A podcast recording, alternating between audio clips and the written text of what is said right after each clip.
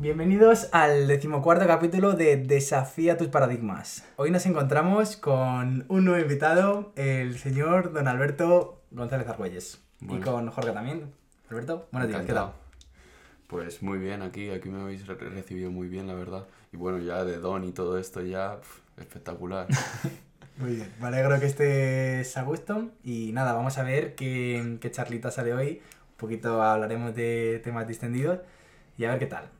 Lo primero, Alberto, ¿qué te encuentras haciendo? ¿Estás estudiando? ¿Estás trabajando? Estoy sobre todo estudiando. Estudiando ingeniería mecánica ahí en la Rey Juan Carlos, eh, la mayor parte de mi tiempo. También, pues en mi ocio juego al fútbol y también voy al gimnasio y cosas así, discernidas un poco. ¿Hay tiempo para, para el ocio en una ingeniería mecánica? Bueno, a ver, la gente suele, discernir, suele decir que la ingeniería es como que estás todo el día en tu casa estudiando y tal, pero tampoco es algo, según la facilidad de cada uno, es, es difícil, pero es una cosa que hay que dedicarle sobre todo muchas horas, no es una carrera que sea de, de pleno estudio, de, decir cinco horas delante del libro y me tengo que aprender eh, las constituciones mercantiles de no sé qué, ¿sabes? O sea, es algo que tienes que ir desarrollando y a lo mejor un problema de física o una cosa, yo qué sé, el rozamiento cuadrático de, algo te puede, te puede entrar en cinco minutos como te puede entrar en hora y media o en dos días a lo mejor, ¿sabes? Es, es algo abstracto el tiempo que empleas en, estudiar una ingeniería.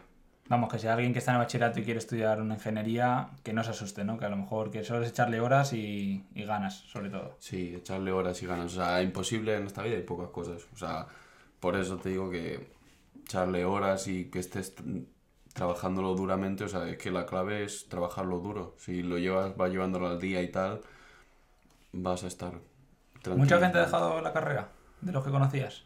Que empezaron, porque tú ya estás en tercer año. Sí. Yo que conozca, conocí solo a un chaval que se fue a militar y ya lo demás, nada más. Ah, bueno, hostia, poder. Ha habido más gente que se ha dejado mi carrera que en esa.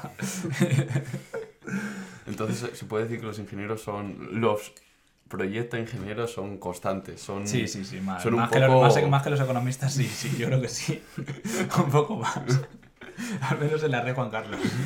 bueno, eso luego ya dependerá un poquito también de la gente. No creo que dependa tanto de la carrera, que puede ser que sí, pero también un poco de la gente, porque a lo mejor, por ejemplo, en tu carrera de economía se mete más gente que no lo tiene 100% claro y por eso lo termina dejando. Claro, o mira tu FP, si tu FP también. sí, digamos que depende de la persona, no depende de lo que se estudia. No, y sobre todo también, pero que a mi ingeniería cae mucha gente trastabillada, ¿sabes? De no he entrado en esta y en esta y me metí a mecánica pues por hacer algo, ¿sabes? También pasa eso, o sea, mm. lo único que a lo mejor esa gente en personalidad es gente que es constante y que toma algo y no lo quiere dejar, o a lo mejor porque son, no sé cómo podría decirlo en una palabra, pero pueden ser personas que en su casa, en el ámbito familiar, que digan a sus padres, eh, no puedo estudiar la ingeniería porque es que no me apasiona, no tal, y quiero cambiarme de carrera o quiero realizar otra cosa como puede ser militar o hacer para ser bombero cosas así, no sentaría muy bien en el ámbito familiar, no tienen esa confianza con, con su familia y entonces dicen, pues mira, para eso me estoy aquí, la hago y después ya Dios dirá. Claro, familiares todos ingenieros que a lo mejor dicen a mí el niño va a ser gilipollas que quiere ser pintor o artista. Claro. Eso también, el ámbito familiar para eso es muy... No es muy lamentable. Eh, no, no, joder. Porque tampoco... Pero no sé si os habéis dado cuenta que, que el ámbito familiar, si una familia son el padre o tal, que vaya siendo una profesión de, yo qué sé, padres militares el padre, el abuelo, el padre y después él tiene que estar como predestinado ya a ser militar o tal.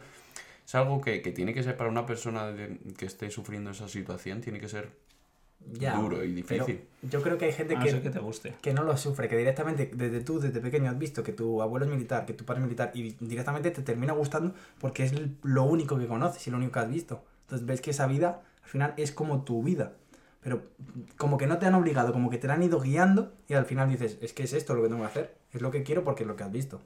Sí, esa era en gran parte, pero también lo que dice Alberto. Habrá otra gente que, que tendrá mucha presión de decir, yo no quiero ser militar de verdad. Y a lo mejor toda mi familia tiene mucho Claro, sentimiento y quiere que sea yo también militar, que siga esa rama.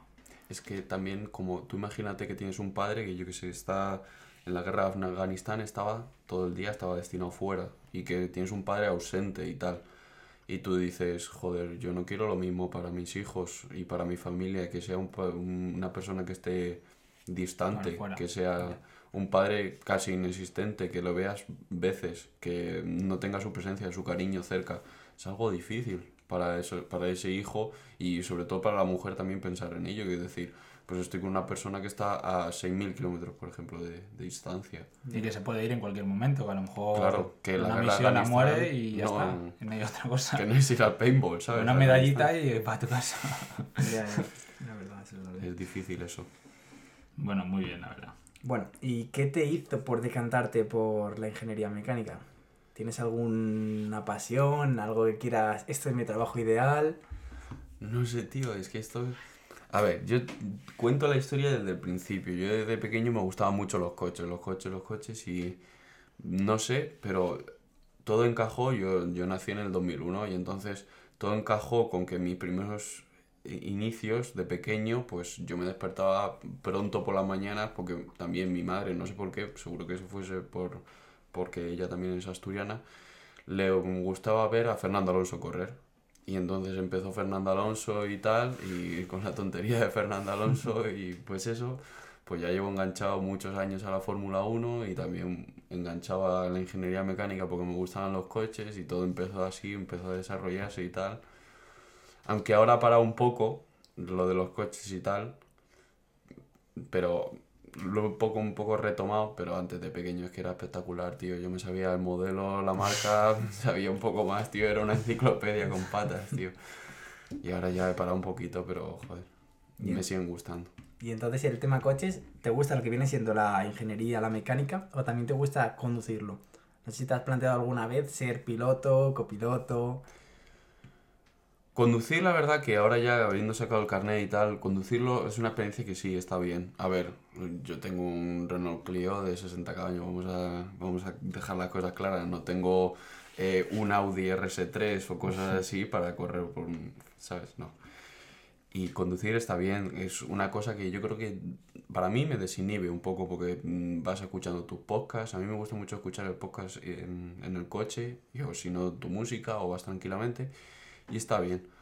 Pero eh, llevarlo al límite el coche todavía no, y no creo que lo pueda hacer porque con 60 caballos, llevarlo al límite, decir, quiero conducir como si fuese, como, como si fuese a, a matarme casi, Ya. no. No, Entonces, pero llevar al límite a ese coche tampoco es muy complicado porque el límite está cerca. La verdad que cuando llegas a los 120 parece que va a echar a volar, la verdad. Entonces ves un poco inestable. Pero sí, a ver, mm, siguiendo con la pregunta de la ingeniería, a mí lo que más me gusta sobre todo es el, el diseño. Diseño estructural y el diseño como puede ser eh, de un diferencial o de partes así móviles de, de lo que viene siendo la estructura del coche, como los diferenciales, ejes, tal. Mm, Y sobre todo también el diseño por fuera de un coche, porque a mí me parece que es súper bonito, aunque para esa rama hubiera tenido que estar cogiendo diseño industrial, pero yo creo que tampoco estoy muy, muy desencaminado. Y eso es lo que más sobre todo me gusta, el, el diseño de los coches y, y la mecánica por dentro. Es espectacular y sobre todo ahora ya viendo los coches eléctricos y tal, ya es como, wow, ¿sabes? Que tengan tales mm, caballos que es que nos- no nos estamos dando cuenta, pero un Tesla medianamente tiene mil caballos tranquilísimamente, ¿sabes? que no es un Clio de 60. Ya, ya, Entonces, ya, no, sí que la tecnología avanza muy rápido. sí. ¿Y no te gustaría terminar, como has comentado, lo de la Fórmula 1, terminar en algún equipo de mecánico, ingeniero, que allí trabaja mucha gente, la Fórmula 1, tú lo sabrás? ¿No te gustaría terminar allí? Es algo que se plantea tal, pero no sé, tengo mi foco, mi perspectiva ahora mismo puesta en otras cosas, entonces es, es algo que a lo mejor puede pasar, pero que lo tienes así como, bueno, si pasa, incluso no Fórmula 1, sino puede ser pues MotoGP o Le Mans o no sé, alguna otra cosa, pero puede ser algo que a lo mejor en algún momento de mi vida tienda a realizarlo, pero ahora mismo no es algo en el que estoy poniendo mi foco. Hombre, y juntas lo de cambiar el modelo de los chasis, de los, vamos, de los ejes para ganar velocidad, ¿no? También puede ser. Mm, Sí, la verdad, pero sobre todo ya e- esa ingeniería que va siendo la aerodinámica, eso ya va más destacado al- a la ingeniería de, de la aeronáutica, la de los aviones. Los aviones sobre Ah. todo se basan mucho en la ingeniería eh, de aerodinámica. Aerodinámica, aerodinámica. Y entonces eso ya es otra rama. Es que la ingeniería es muy abstracto porque muchas carreras se conectan entre ellas. Sí, como que se, se van solapando unas a otras que son parecidas, pero luego cambia algo. Pero sobre todo también quiero destacar un, un mensaje para los futuros ingenieros mecánicos y es que la ingeniería mecánica te metes para estudiar, para después acabar tocando coches, pero mientras estudias no tocas ni un coche ni nada que se parezca, ¿sabes? Entonces, yo lo digo hoy claro, que no piensen que van a estar ahí en contacto con los coches todo el rato, porque Un libro. no he tocado un coche, ni, ni nada de un coche, ni, ni algo que se le parezca que pueda funcionar en un coche, ni nada, ¿vale? O sea, no, no, no vendamos la moto Vale, de vale, vale. ingeniería mecánica, no, no hay mucho coche. Entonces, ¿qué asignaturas tienes más o menos allí? Pues mira, podía ¿Te puedes destacar encontrar? las básicas, las que todo, tienen todas las ramas, que serían matemática, mucha matemática y mucha física. En la ingeniería mecánica, mucha física, que después vas desarrollando con, pueden ser según la universidad y, y, y cómo llamen a la carrera, pero yo tengo eh, teoría de máquinas, eh, mecánica, física, fisi- y, y física 1 y física 2. Y esas son las más de física. Después también mucho de materiales. Aunque no seamos ingeniería de materiales, pero también mucho que abarca los materiales como pueden ser... eh, era materiales 1, después he tenido procesos 1 que también te habla de materiales, procesos 2 que son procesos de fabricación y procesos 3 que ya van tendiendo a ser procesos de fabricación, entonces tocas el material pero más te abarcas en el proceso de cómo realizar una herramienta o, o lo que quieras, un elemento que quieras realizar y estructura y resistencia de materiales, cosas así. Entonces es diferente. Pero tocamos la ingeniería mecánica, como a mí me explicaron, e- es como una ingeniería comodín. Porque no se especializa en una, en un, en un aspecto como podría ser ingeniería eléctrica, que se especializa en eso. Sino es un comodín de todas. Tienes un poco de todo y después puede ser incluso eh, acabas saliendo como ingeniero industrial. Es como un poco una subdivisión de la ingeniería industrial. Los industriales no sé, ya, ya voy a meterme en terreno fangano- eh, fanganoso porque no sé muy bien, pero el ingeniero industrial eh, es un poco menos menos de tocar todo que el, que el mecánico. El mecánico es como un ingeniero que vale para comodín de todo. Incluso vale hasta para firmar proyectos de naves, para realizar naves, o sea, podría ser como una especie de arquitecto incluso en algún momento porque puedes firmar los proyectos para naves y tal. O sea, toca un poco de todo, pero no, no se especializa solo en una cosa. O sea, que a lo mejor luego habría que elegir un máster después de acabar una ingeniería mecánica. O no tiene por qué. Para Eh, ocurre una especialización en algo.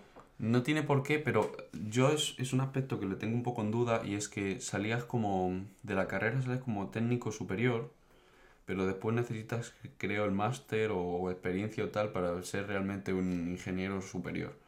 Eh, porque sale de técnico, que es como la mitad entre el, el módulo superior y, y la ingeniería, y después el ingeniero top, que es el tal. Yo creo que el máster ahí podría ser lo que te, que te da esa, Es ingeniero. sí, Ese esa calificación, ese rango, pero para mí el máster, aunque creo que entra en un tema que sea un poco discutible, el máster es una cosa que ya es voy a pillarte dinero porque lo que de verdad te da el conocimiento es la experiencia. O sea, Ya. tú a un tipo le puedes decir, le puedes enseñar de, después de salir de la carrera de aeronáutica, mucho de aerodinámica, pero llega un tío que haya estudiado en el, que haya estado en el, por ejemplo, en el equipo campos, que es de F2 y F3, o F2 solo, perdón, no sé, ahora él entendió que lo ponga en los comentarios ahí, pero, y que, que te enseñe sobre el campo, que te diga, pues mira, sí, pero eh, esto que en la teoría era espectacular, después en la práctica no se puede llevar a cabo, o en la práctica esto es lo que re- de verdad funciona o cosas así. Entonces es, es algo que... La teoría está muy alejada de la práctica. Entonces tú lo que echas en falta es un poco lo que pasa en mi grado, que hay muchísima práctica. Que allí solo tenéis libros y no salís a la calle, no tocáis, no hacéis. Eso es lo que echaste un poquito, un poquito en falta en tu carrera, ¿no? No, porque para compensar eso tenemos unas prácticas en laboratorios, pero esas prácticas en laboratorios son como la práctica de la teoría, de la teoría que sigue estando muy alejada del este. Entonces, ¿qué te da ese acercamiento a la, práctica de verdad? Pues estar en unas prácticas en una empresa. Pero como te digo, es que la ingeniería incluso puedo trabajar hasta, supuestamente, como me han comentado, no sé ahora mismo en el, en el ámbito laboral cómo está, pero se podría trabajar hasta en el ámbito de ventas y de, pro- y de, de ventas en producción y cosas así. O sea, es algo demasiado Amplio. amplio. Así que es, es, es abstra- eh, abstracto. Muy bien. Bueno, tienes salidas, ¿no? Entonces. Sí, bueno, a ver, como todo, pero cada uno quiere elegir sus salidas y las cosas que le gustan, no es algo que, porque puedes tener muchas salidas, sí, pero algo que no, no te gusta, porque para ser, hacer revisiones de cosas o cosas así, no te gustaría ser ingeniero para acabar en eso. A ver. ¿Y a qué dedicas tu tiempo de tiempo libre después de la ingeniería? Una vez que acabas más o menos de estudiar o de ir a la universidad. Pues mi tiempo libre, la verdad, lo empleo en la lectura de libros y eh, empezar nuevas cosas, empezar a desarrollar nuevas cosas, como también me gusta mucho la, la economía y empiezo a, a desarrollarme sobre ello, empiezo pues a, empiezas a estudiar y a leer pues sobre criptos, sobre bolsa, cursos, todos esos aspectos que son aspectos que te van gustando y entonces acabas diciendo pues bueno pues lo estás haciendo negocios de, de emprendimiento, ¿no? Sí, también se podría decir. Un poco. Tendencia a emprender. Tuve, tuve un emprendimiento, pero ya hay momentos, también he sabido cómo cerrar ya un ciclo en mi vida y un- una etapa ya que fueron el negocio de las zapatillas que tuve, que de compra-venta de zapatillas. A ver, explícanos un poco más eso, porque seguramente hay gente ahora mismo que les importe también y que así puedan ver que no solo es estudiar, que también, a pesar de que estés en una ingeniería, también tienes que tener tiempo para desarrollarte personalmente, conocerte un poco, hacer los primeros negocios. Bueno, yo creo que es una parte súper importante en la personalidad y que te ayuda a madurar muchísimo. La verdad, madurar sobre todo y te enseña ya que la vida no es como tú te planteas aquí todo la sí, con una paga mensual Sí. de, de tus padres y eso. Claro, es, la teoría está muy bonita, pero después llega la práctica y tal. Pues bueno, mi negocio empieza, mm, lo de las zapatillas empieza alrededor de 2015, 2016. En bachillerato. O estás en tu época de bachillerato. No, vamos a, voy a empezar sobre todo de, de dónde llegó mi curiosidad para Sí, sí. Vale, venga, poder sí, empezarme. Perfecto. Eh, conozco a Iván, un muy buen amigo mío, uno de mis mejores amigos, que le gustaba eh, mucho el tema de las botas de fútbol, como a mí. Eh, Es súper abstracto de cómo llegamos de, de las botas de fútbol hasta las zapatillas, pero bueno. Y nos empezaba a gustar las botas y no sabíamos el color, el color de esas botas cuando había salido, tal, no sé qué. Éramos unos frikis de, de la leche. Había cambiado de ser friki de los coches de pequeño a ser friki de las botas. Entonces ya empezamos ahí y empezamos a investigar. Y ya empezamos ya por la ropa de, de vestir normal y corriente. Y seguimos siendo unos frikis y entonces llegamos a las primeras GC. Las primeras zapatillas hechas por Kanye West con Adidas. Esa fue donde yo me introducí. Yo me introduje con el primer lanzamiento, yo creo que fue el primer raffle que yo eché en Full Looker aquí en Preciado fue las GC las Zebra, el primer drop que creo mal tiene que ser 2016-2017. Yo ya empecé ahí ya a estar lo que se viene diciendo en esta jerga activo. Entonces yo ya eh, en ese momento ya empecé a meterme en, en la cultura del streetwear, lo que iba siendo en esos años, que en esos años se movía. Y empiezas a conocer que si las Jordan, sobre todo la Jordan 1, porque mm, para especificar la Jordan 1, la Jordan 4, eh, y empiezas a, a investigar y, a estu- y como a realizar estudios casi, de saberte los modelos, los colores, cuándo salieron, tal, no sé qué. Y empiezas a conocer marcas, empiezas a conocer tal. Después llega justo el lanzamiento de The Ten. Fueron 10 zapatillas que Nike eh, encargó 5 y 5 a dos diseñadores. Uno de ellos era Virgil Abloh y otro era un japonés, eh, pero es que no sé el nombre, entonces no quiero meterme en, líos. Y lo que pasó es que después de, esos, de esos mm, cinco diseños, eh, Virgil llevó los otros cinco de los otros modelos también. Y entonces al final se quedó con los 10 del todo. Esa es la historia que a mí me han contado. Y entonces con esos 10 modelos sale de Ten, que son la colección de las 10 zapatillas de Virgil Abloh, todas blancas. Todas en blanco, menos la Presto, creo que fue, que fue en, en negro. En negro con toques blancos y, Pero- y la Chicago, la Chicago rediseñada por él, que es la de Off-White, que ahora mismo estará en reventa pues 2.000, 3.000 euros. Y con eso yo empecé ya a toquetear ese, ese mundo y también pues ya los precios que tú estás, estás escuchando pues son precios de casi de lujo. Y entonces una cosa lleva a la otra y empiezas a conocer que si los lanzamientos in-store, que si los Fair con Fair Serve, eh, raffles y empiezas a echar que si raffles a tiendas de toda Europa, después Estados Unidos, después a los años ya acabaron las de Estados Unidos porque ya eh, Nike, las tiendas, la propia Nike decía que no podía enviar a las tiendas, no podían enviar las tiendas de Estados Unidos a Europa y viceversa. Entonces ya empiezas a meterte en ese mundillo y tal, empiezas a comprar ropa, que si comprar zapatillas, tal, vender, empiezas a conocer a los chinos a la salida de las colas, empiezas a conocer a tal. Claro, eso los chinos explícalo un poco más. Eso, ¿Cómo que hay Sí. chinos de- eh, fuera de la cola? Que a mí me pareció bastante curioso. El mercado asiático es. China es comunista capitalista. Es, es, Sí, es un concepto mezcla abstracto raro. muy raro. Pero los chinos que son ricos allí eh, tienen. llega muy poco de esto. Llega muy poco. llega- o las cantidades, la oferta que llega no suple a la demanda que hay. ¿Qué pasa? Que aquí hay las comunidades de chinos que hay, sobre todo, antes estaban en, yo he llegado a conocer chinos en Londres y sobre todo también aquí en Madrid, donde me he desempeñado en ello.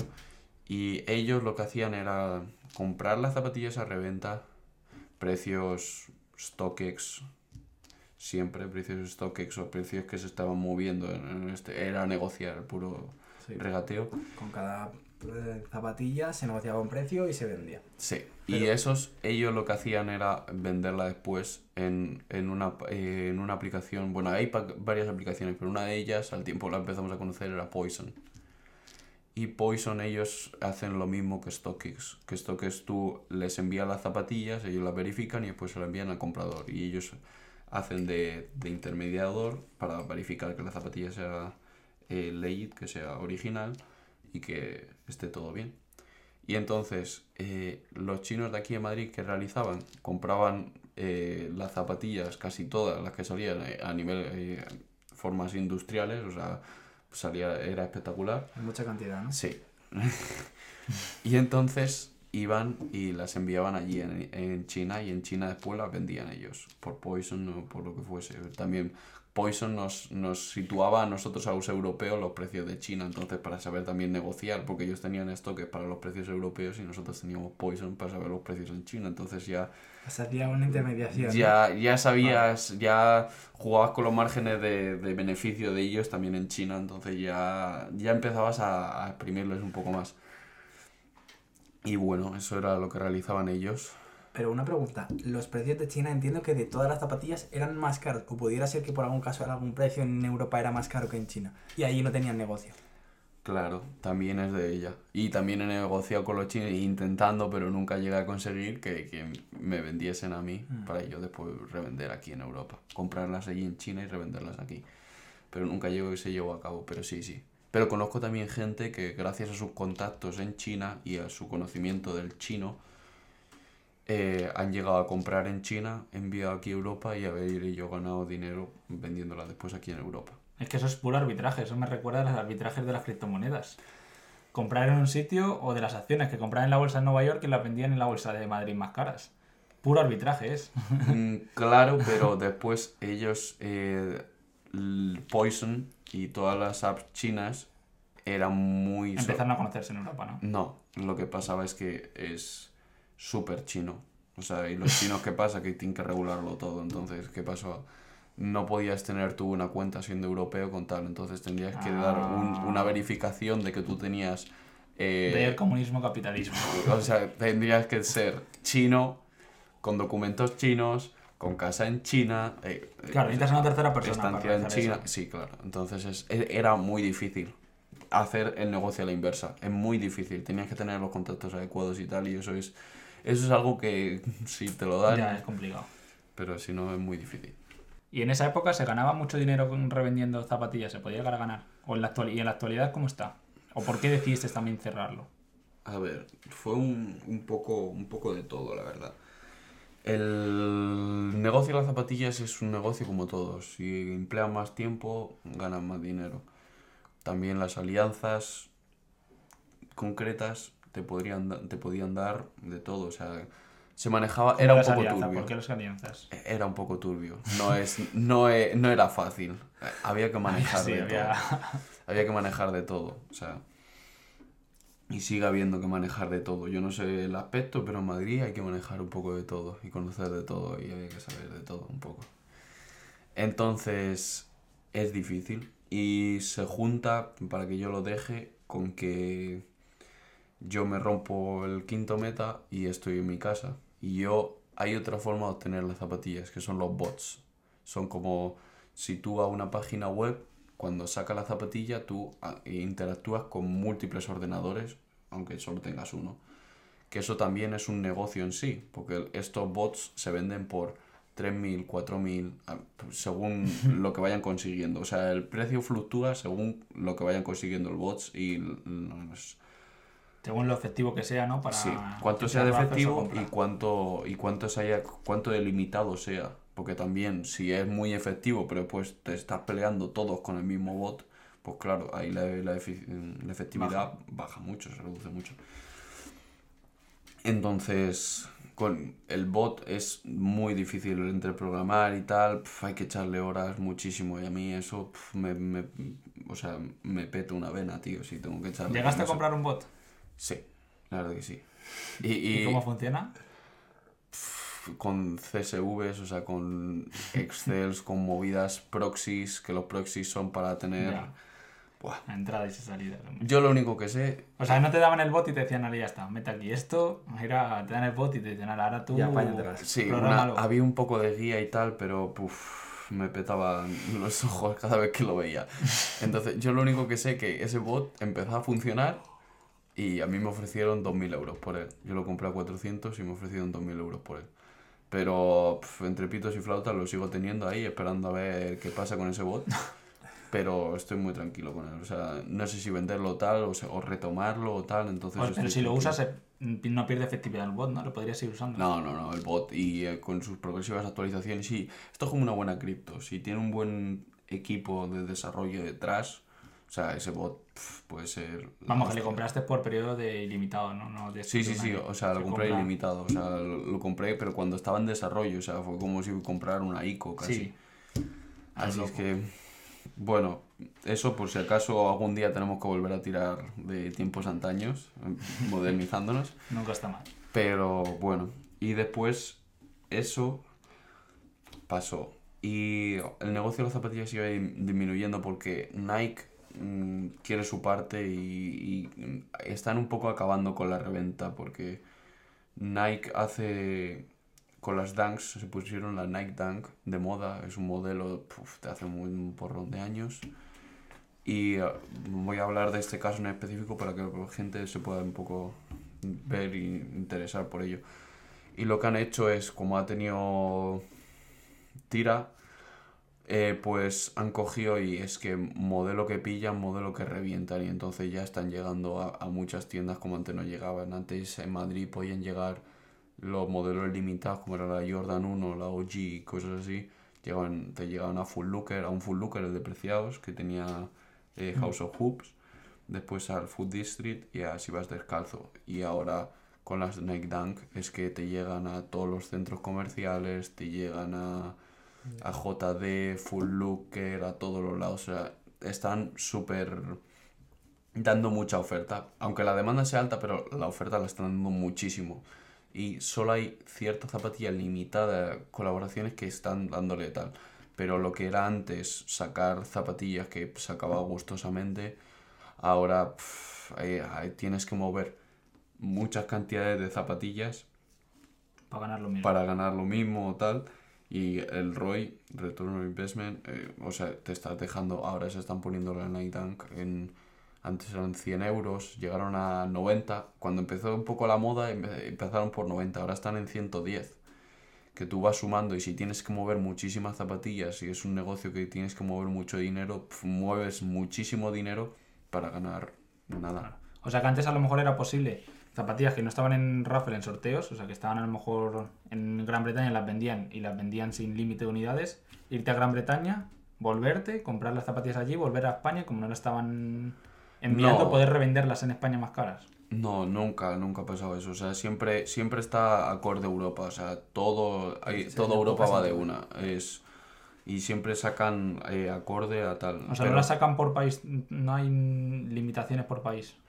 Hay limitaciones por regiones. Incluso sacan colores diferentes en un mismo lanzamiento. Un lanzamiento es un día, puede ser el 26 de agosto, pues sacan ese modelo en tres colores diferentes. Y uno para cada continente. Uno para Asia, otro para Europa y otro para Ah, va por continentes.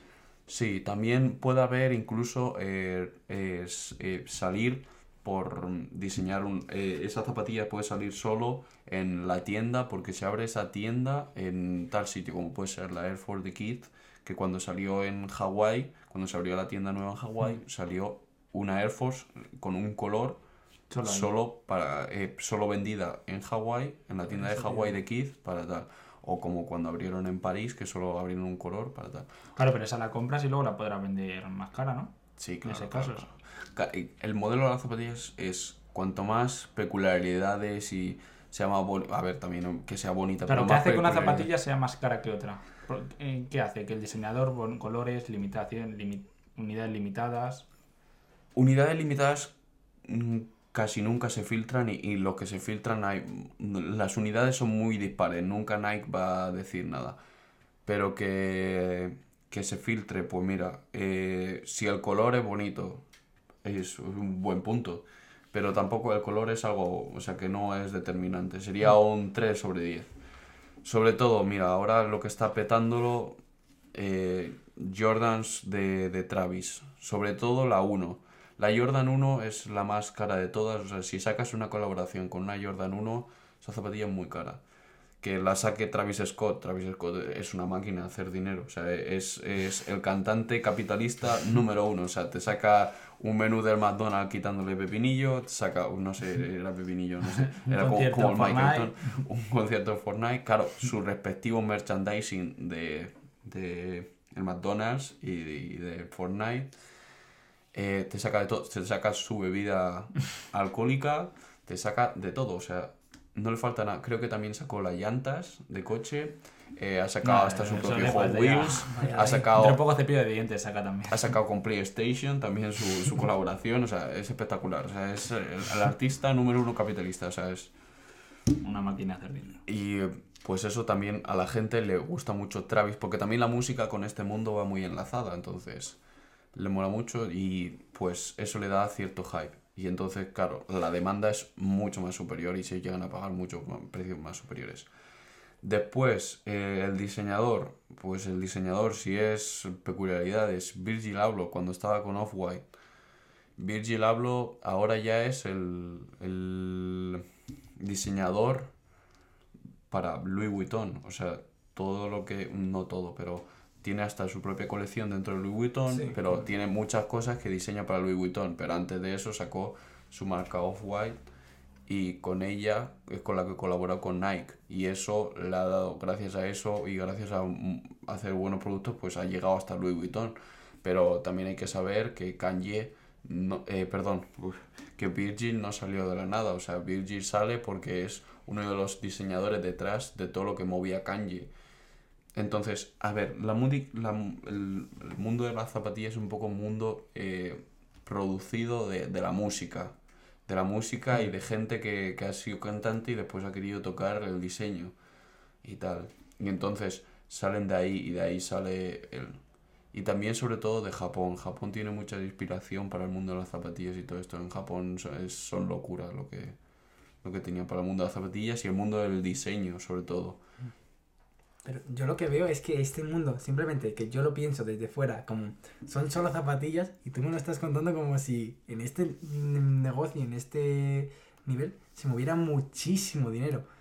Sí, es, es espectacular el dinero que se mueve. O sea, se mueve muchísimo y nosotros no nos estamos dando cuenta, pero, o sea, si tú tienes tu propia, eh, eh, ¿cómo se llama? Eh, J, J Shoes, no sé, es, es un nombre puertorriqueño o cubano, no sé, que está en Estados Unidos, tiene sus propias tiendas de reventa. O sea, cuando tú veías saquear en, eh, cuando estábamos en plena pandemia, tal, cuando lo del Black Lives Matter, saquear las tiendas de zapatillas, eh, era por algo, ¿sabes? No era por plena zapatilla, no iban al full looker, siempre te iban a tiendas de reventa de zapatillas, entonces por eso vamos a darnos cuenta de que es, es, es algo preciado.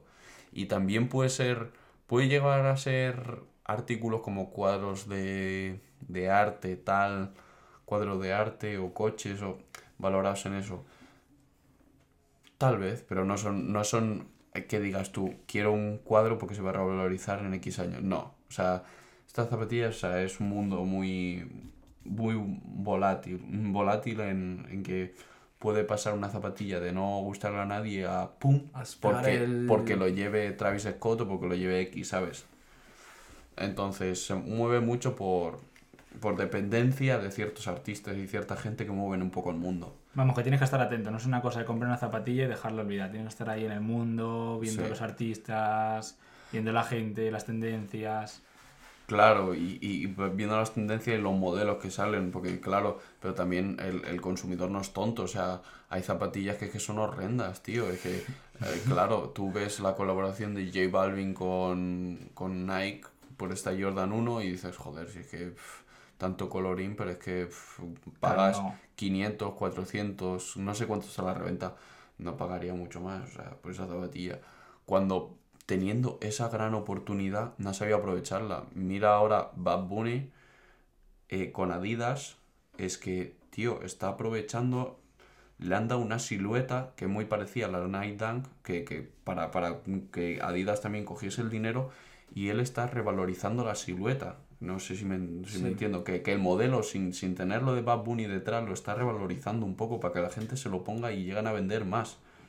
Y es como, como l- Que- lo importante, lo, lo Sí, que tal. Por decir así, uno, teniendo una forma, lo ha reventado y el otro, sin tener la forma, la está creando y le está dando un plus.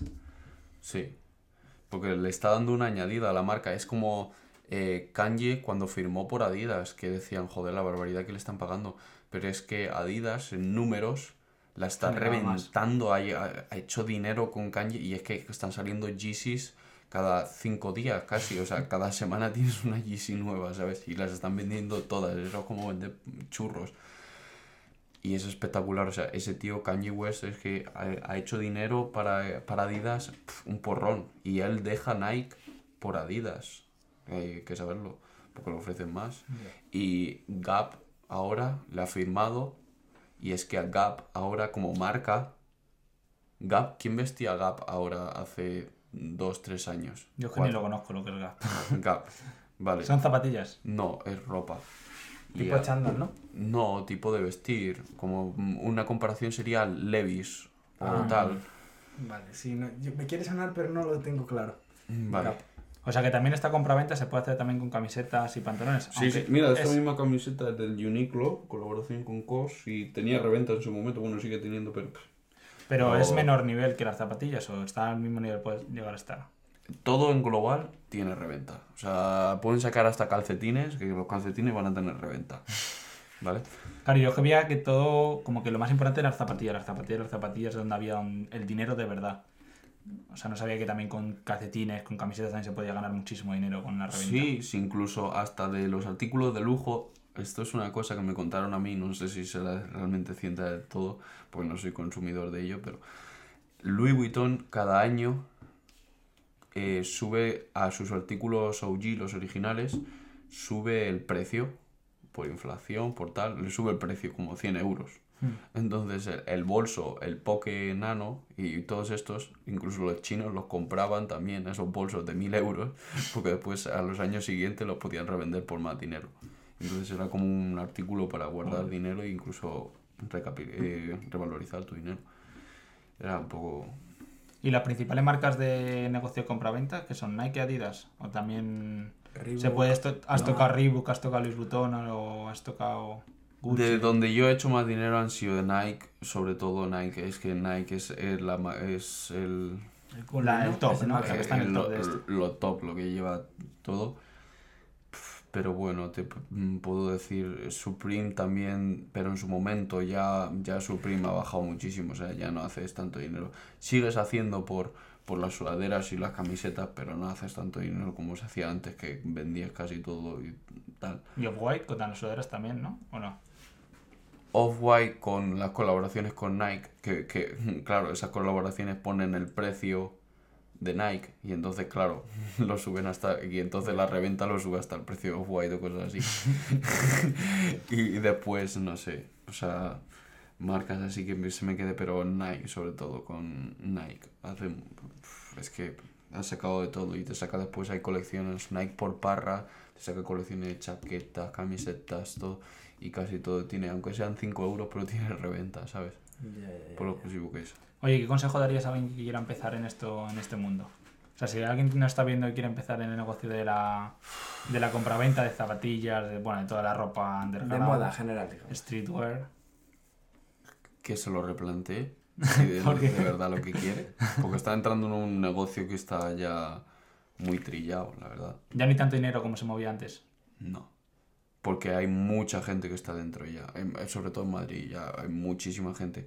¿Se sigue haciendo dinero? Sí. ¿A tales cantidades? No. ¿Vas a tener que emplear mucha cantidad de tu tiempo? Sí. Va a haber muchos días que vas a, vas a estar jodido porque vas a ir para nada. A decir, lo he tenido tan cerca y para nada. También. Que vas a tener que hacer muchas alianzas y estar pico para, pico para, pico para. También. Entonces, replantéatelo porque yo te lo digo que es, es una cosa que, que tienes que estar mucho tiempo, muchísimo tiempo, muchísimo trabajo detrás. Y no es solo el comprar la zapatilla, o sea, hay mucho trabajo detrás para comprar la zapatilla y para poder tal. Yo lo que digo es muy difícil. Mejor que se metan a un bot o tal, que empiecen a investigar sobre bots, empiecen a tal, pero también los bots cada vez las tiendas lo están jodiendo más y tal. Entonces es, es un negocio difícil, porque hay, muy, mucho dinero entre medias y cada persona se quiere llevar su parte. Incluso las tiendas, o sea, se sabe de tiendas que han, han hecho backdoor, que el backdoor se- que es cuando no sacan ni la zapatilla a la misma tienda, porque coge y la revende ya directamente. O sea, entonces, claro. Pero eso era ilegal, ¿no? Por contrato, me imagino, de Nike, ¿o no? Es ilegal y te quitan. Porque Nike, para dar esa exclusividad para que esa tienda pueda sacar esa zapatilla limitada, yo es lo que he entendido por, por cómo va el concepto. Tienes que llegar a un- al número de ventas de Nike, de productos, de artículos de Nike. Entonces Nike te da esas zapatillas limitadas. Y esas zapatillas limitadas que te da pues la visibilidad de, que la gente vaya, al- claro, al atraes. este de que atraes a todo el mundo.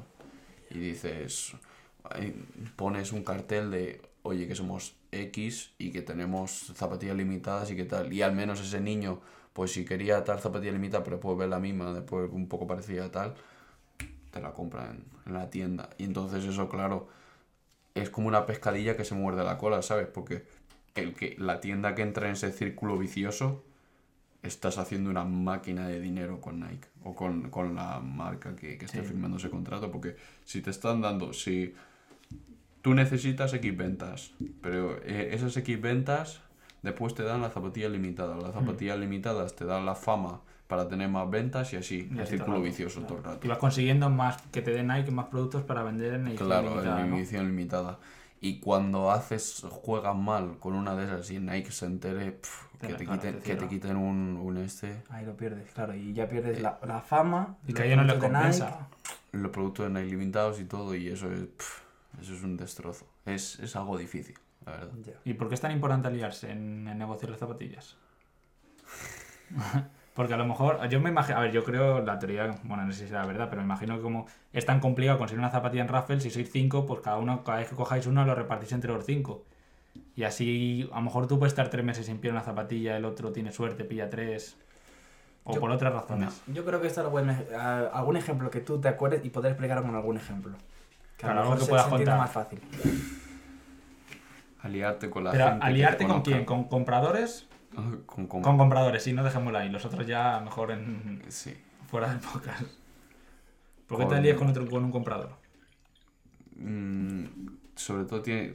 Ir solo en el negocio de las zapatillas es... Es ir a la guerra con un, con un cuchillo plástico, ¿vale? Como yo comento.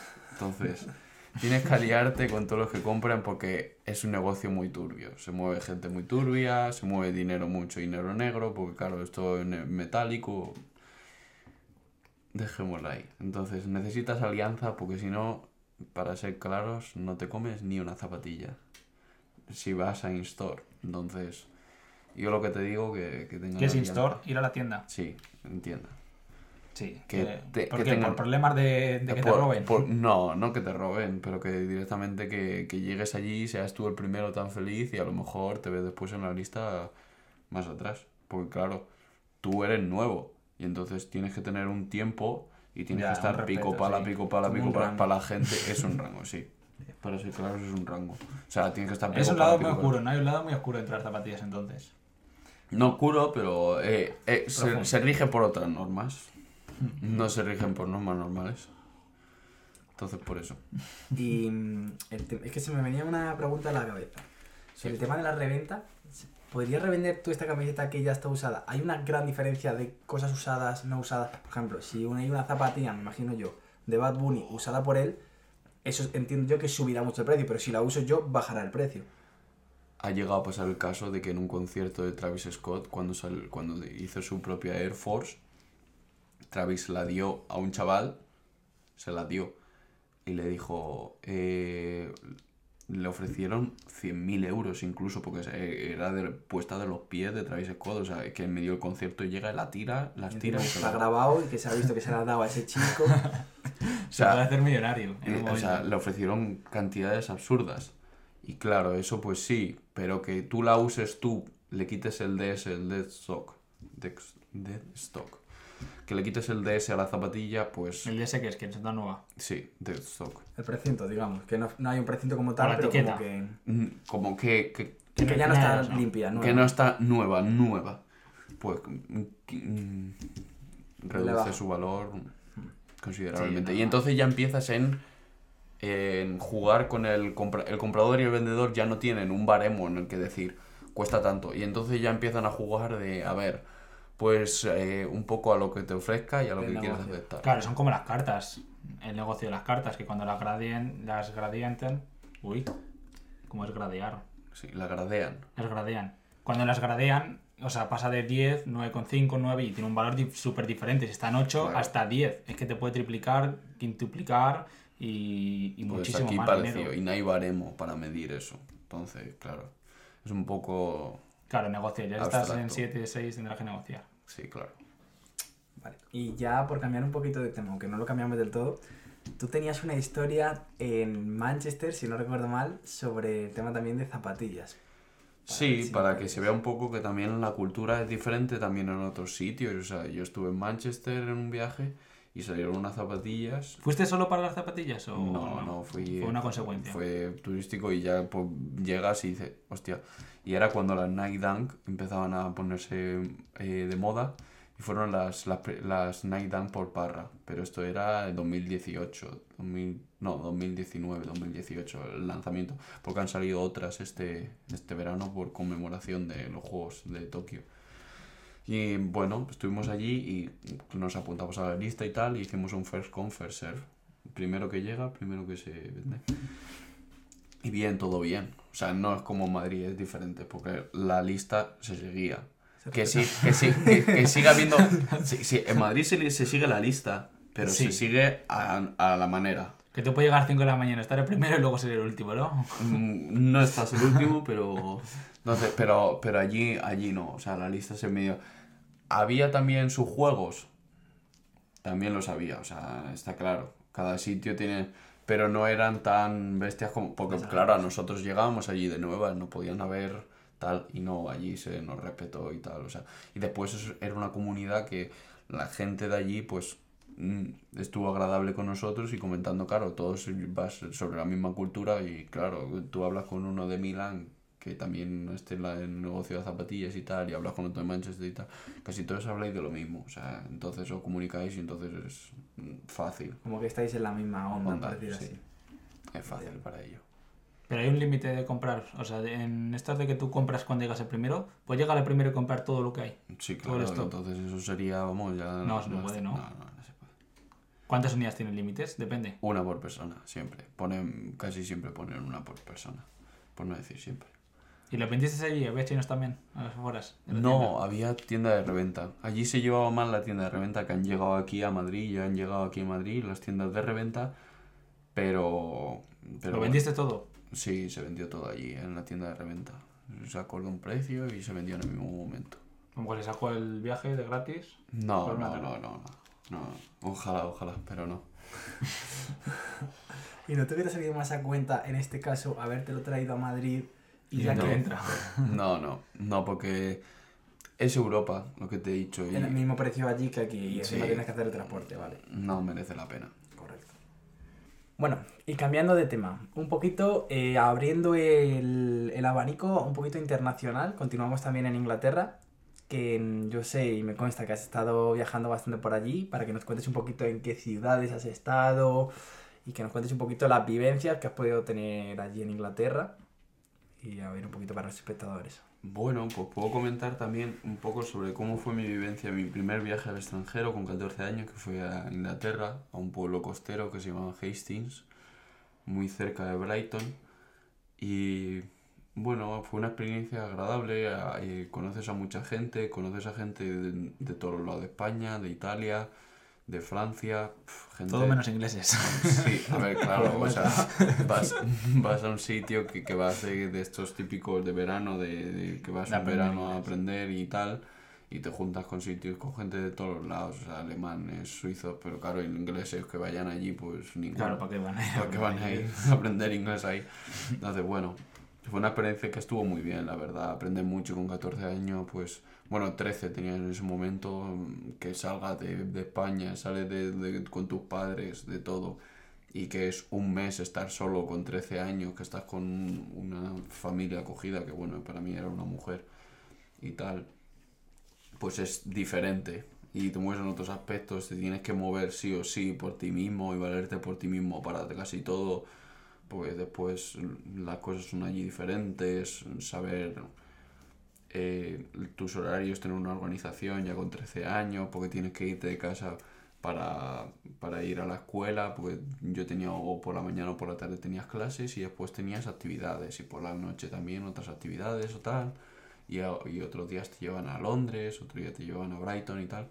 Una experiencia enriquecedora, o sea, con 13 años es una experiencia que, joder, que, que te la dan con 20 y dices, "Pf, pues vale, pero con 13 años pues dices, pues una experiencia que sale de, sale de lo común, abarca mucho y con 13 años es como que la estás pillando y está chula. Después, las otras veces que he estado, pues he estado dos veces en Londres y también en Manchester y en Liverpool. O sea, he tocado las ciudades más grandes de, de Reino Unido, fuera de Brighton, que Brighton, pues, y Hastings, que Hastings es un pueblo pesquero y Brighton, pues es un, otro pueblo de la costa de- del sur de, de Reino Unido que es... Es la No. costa que está más cercana a Irlanda, ¿no? No, es la costa, la costa sur del todo, es más cercano hacia Francia. Ah, vale, vale, vale. Y eh, bueno, Londres, una ciudad espectacular, todos sabremos que es una ciudad que tiene, sobre todo, si tengo que decir algo en común del anglosajón diferente del latino, es que el latino, el mundo en el latino se mueve muy lento, de, no cambia mucho su vida, es como que se mueve eh, a por uno. Eh, si fuese un vídeo, su, su vida se mueve por uno. Y esta gente, pf, sobre todo cuando ya he ido eh, a, París, ya cuando vas y, y voy un año y después al siguiente vuelvo a ir, y es que esa gente, sobre todo en el resto de Europa, la velocidad se mueve más rápido, pero es que en Inglaterra la velocidad es, si en el resto de Europa, pero sobre todo en Francia, podría decir que es 1,5, en Inglaterra es por 2, o sea, cambian su vida. eh, el que era fontanero, después le ves con un Land Rover y mm, ha cambiado su vida por, mm, por completo y ahora es gestor de criptomonedas, a lo mejor, por ejemplo, ¿sabes? O sea, esa gente se es como no sé como gelatina o algo así que, que se mo- Se moldea muy y rápido. progresando, cada uno muy rápido o sea no no tienen algo fijo que digan pum pum pum pum como es el latino que el latino a lo mejor ha estudiado de ingeniero mecánico muere de ingeniero mecánico sabes y estos no estos pueden haber estudiado de, de X y acaban de W sabes entonces es gente diferente, una cultura diferente. A mí me gusta mucho sobre todo por ese movimiento que tienen de, de cambian mucho tal y la cultura que tienen sobre muchas cosas y cómo son. Que claro, cómo son que estamos globalizando, pero pues hay, hay mucha gente que es muy diferente y a lo mejor puede haber muchos ingleses que sean muy parecidos a los latinos y muchos latinos parecidos a los ingleses.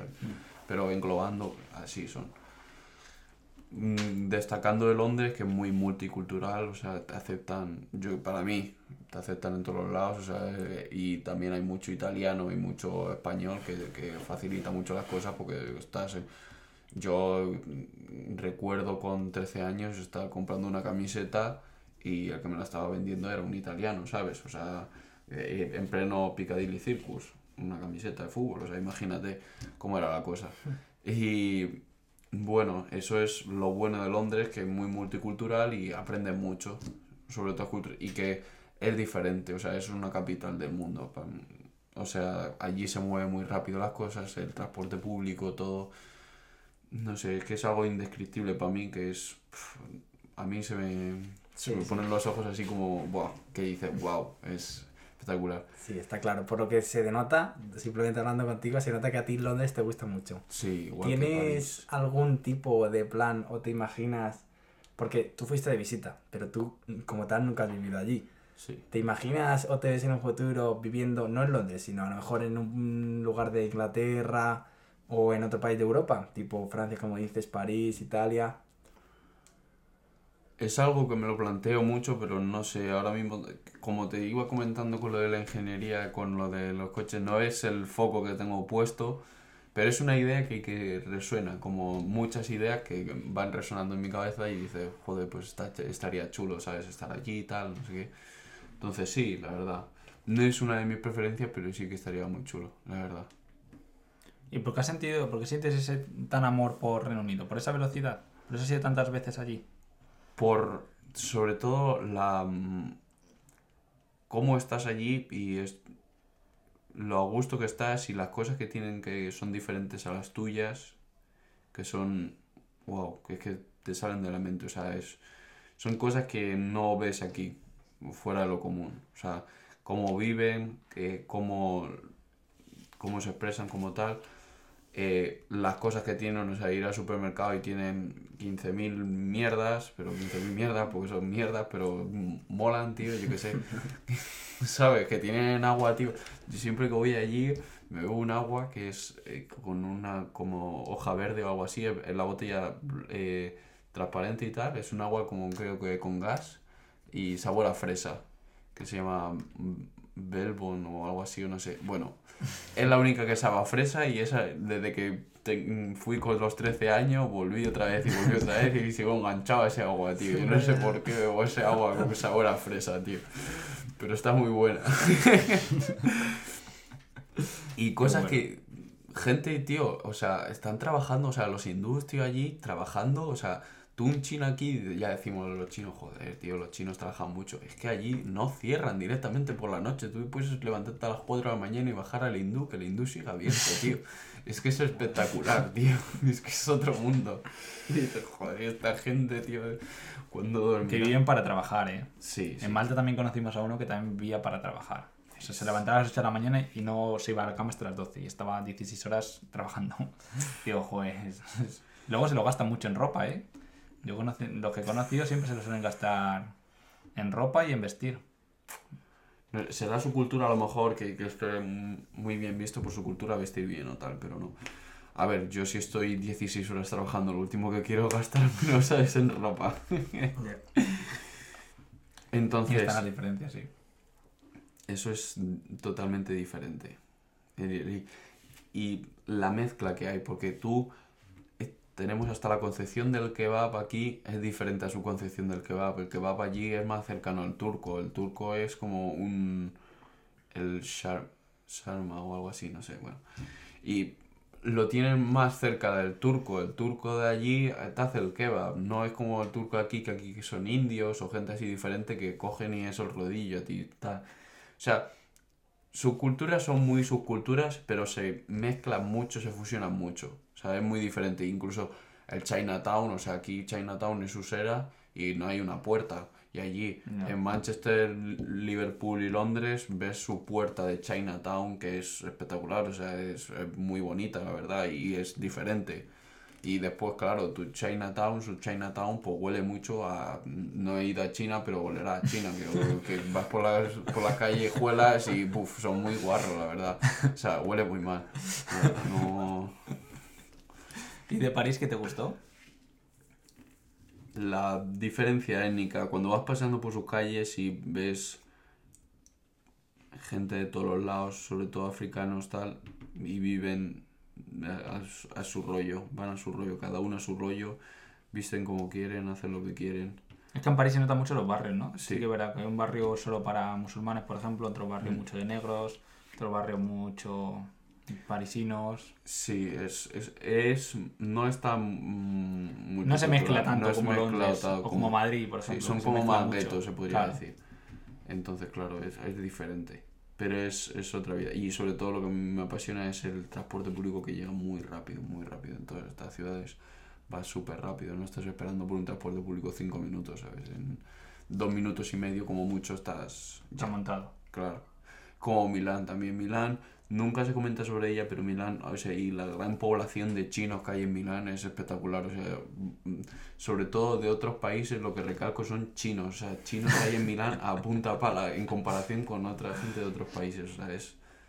Y Milán es muy bonito por las cosas que tiene y tal. Es pequeño, no, no, no es muy grande, mm, pero es espectacular por eso. Y tiene hasta el canal, que es otra forma cultural de vida y de todo.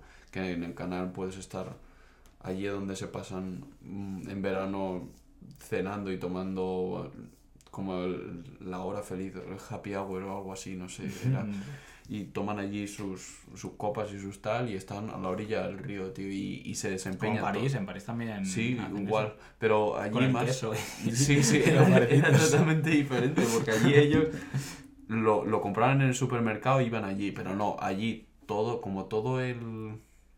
La infraestructura de bares y todo esto estaba puesto para la orilla del río. Ah, Entonces era todo garitos y bares y de tal para la orilla del río. Era, claro, directamente lo comprabas y te sentabas.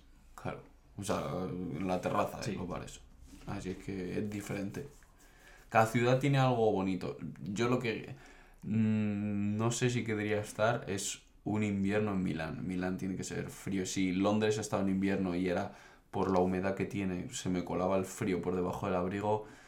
Milán tiene que ser ya espectacular el frío ahí, eh, estando tan cerca de los Alpes. Uf, tiene que ser muy, muy frío. Muy malo. Bueno, Alberto, la verdad que para finalizar un poco el podcast, te quería hacer una pregunta que se la solemos hacer a todos los invitados que vienen y un poco para que la gente vea las enseñanzas y todo eso. Y es la siguiente, o sea, ¿qué consejo le darías a tu yo de hace cinco años? Si le pudieras dar uno solo. que tranquilidad, que todo llega. O sea, que siga trabajando, siga haciendo las cosas como tal, que todo va a llegar. O sea, con calma. y O sea, trabajo constante, ser consistente Sí, y no rendirse, ¿no? Claro, está claro. Muy bonito, muy bonito, la verdad. Así que... Me ha gustado, me ha gustado.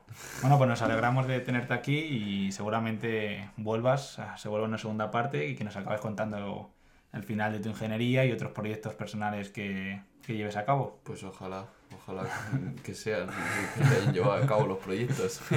A ver, a ver, seguramente, seguramente. Seguramente que sí. Bueno chicos, pues nada, nos despedimos ya por hoy, capítulo número 14. Y nos despedimos. Son unos cuantos. Bueno chicos, chao. Hasta luego.